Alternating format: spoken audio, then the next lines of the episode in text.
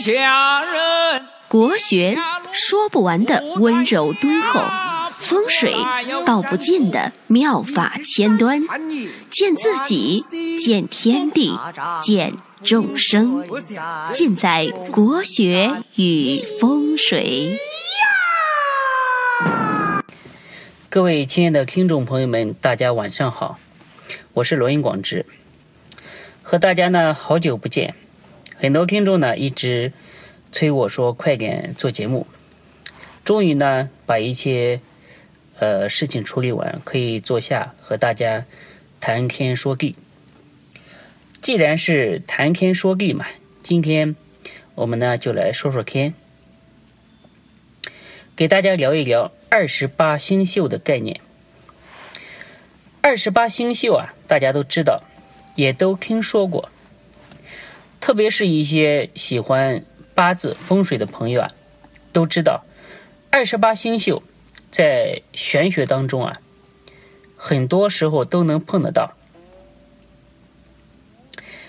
比如说，大家知道八字里面呢有十二地支，那十二地支呢，它里面都是有藏干的。比如说，寅木里面藏有甲木、戊土和丙火，那每个地支呢都有藏干。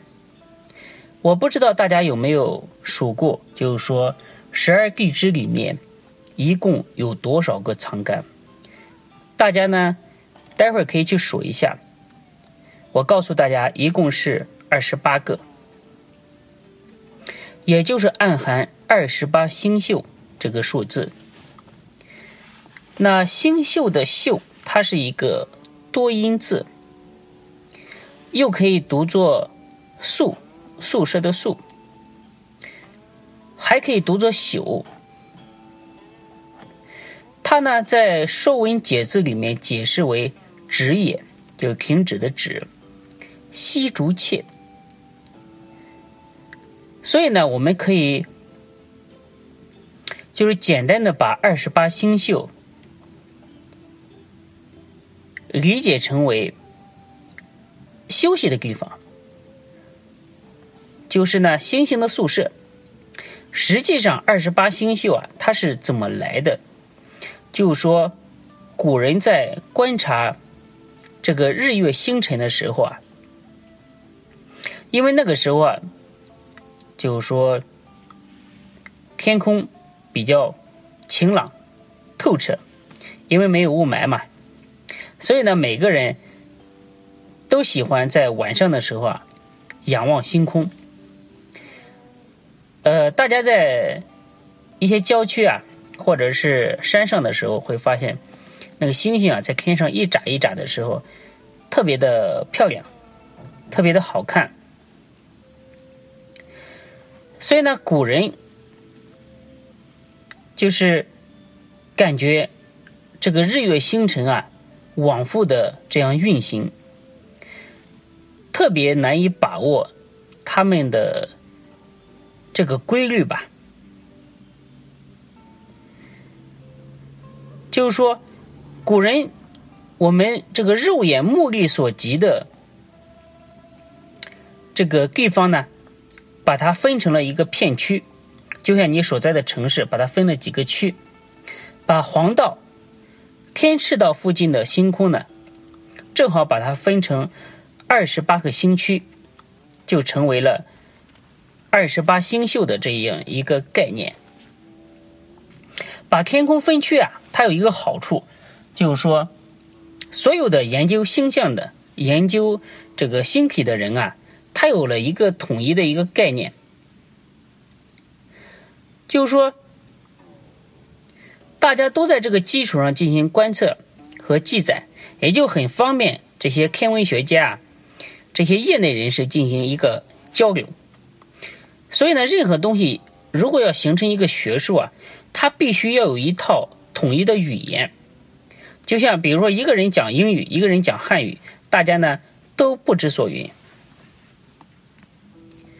比如说你讲八字，如果一讲七煞呢，就是说肯定大家讲的都是说克日主的这个五行，就是大家的这个概念是统一的，然后再来讨论就比较有价值和意义。二十八星宿这个划分呢可以说它具有一个划时代的意义。也就注定了呢就是说中国的天文学在世界上要领先它几千年。可惜呢后来因为呃很多这个固步自封的一些行为啊就导致了这个中国的星象学啊慢慢的落落后了，衰落了。二十八星宿它能够干嘛？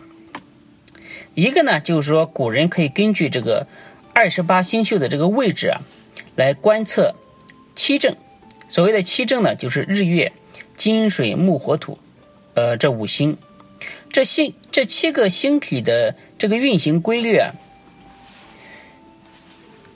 然后以这个规律来确定岁时、季节。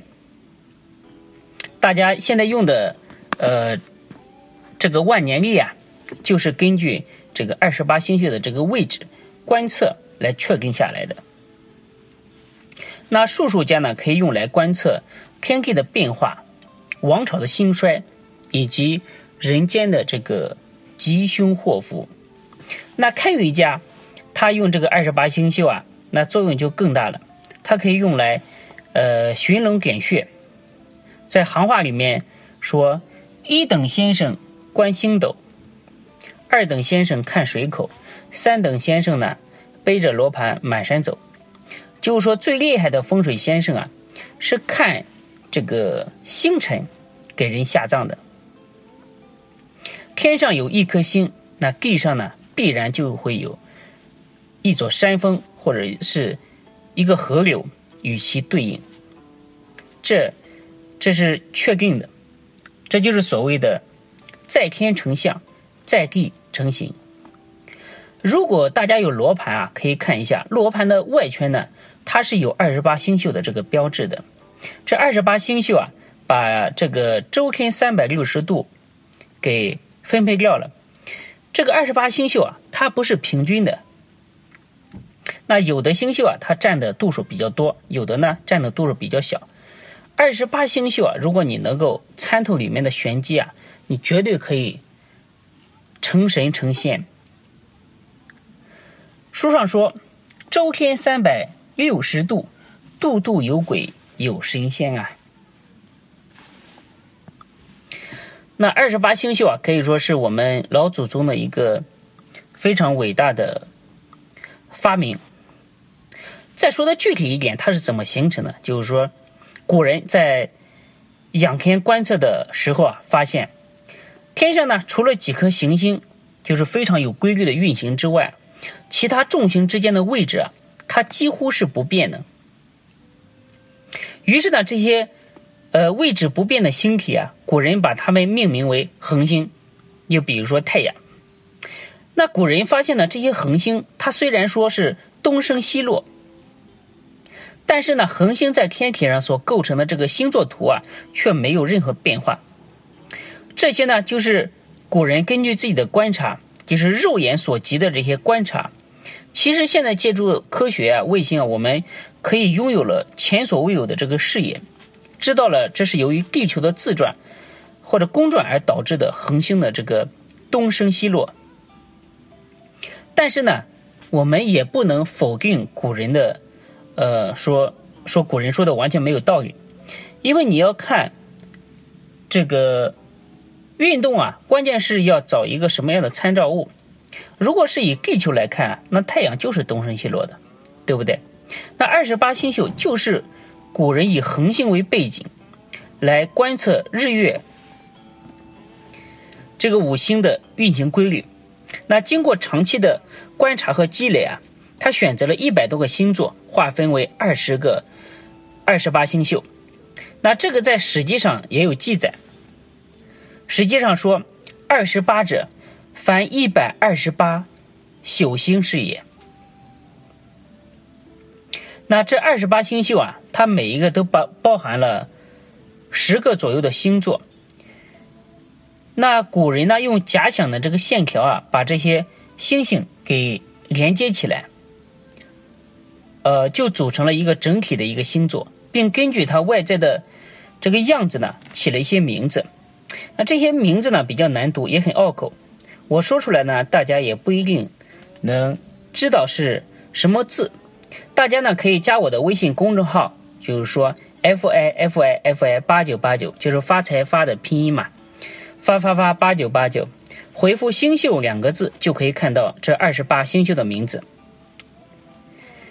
最后呢，给大家说，哲学它开始于仰望苍穹，而苍穹呢，可能隐藏着人类从何处来到何处去的终极的秘密。还有呢，最后一句话就是，没事，别随便思考人生。